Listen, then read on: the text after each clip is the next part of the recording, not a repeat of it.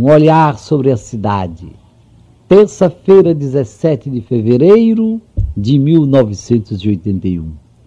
Meus queridos amigos, de cima da ponte, acompanhei enquanto pude as águas do rio que passaram por aqui e se foram até outro rio.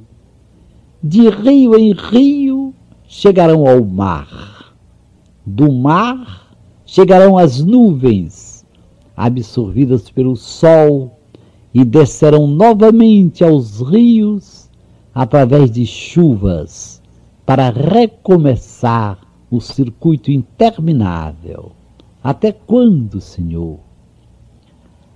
Haverá quem de toda viagem prefira os momentos em que deslizou em riozinho humilde, de águas claras, deixando ver o leito de areia. Haverá quem não esqueça os momentos trepidantes em que foram levadas pelo rio a quedas d'água espetaculares. Há certamente quem exulte chegando ao mar, imagem viva do grande Deus. É difícil esquecer a viagem especialíssima de subida do mar às nuvens.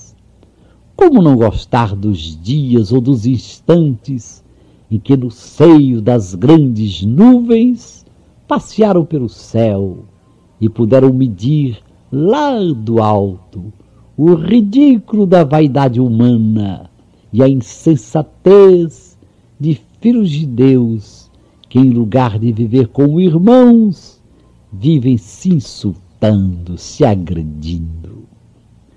Duvido que haja gotas d'água que se aborreçam de ser trazidas de novo à terra.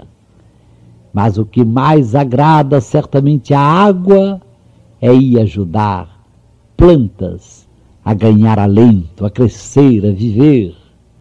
Emoção igual é quando serve de mata-sede a animais e de regalo para os passarinhos. Como devem sofrer as águas quando veem o leito do rio secar, quando veem gado e plantação morrer de sede. Ah, se as águas pudessem acudir a todos! E que alta e pura alegria! matar a sede de um filho de Deus. Até amanhã, às cinco para as sete, se Deus quiser.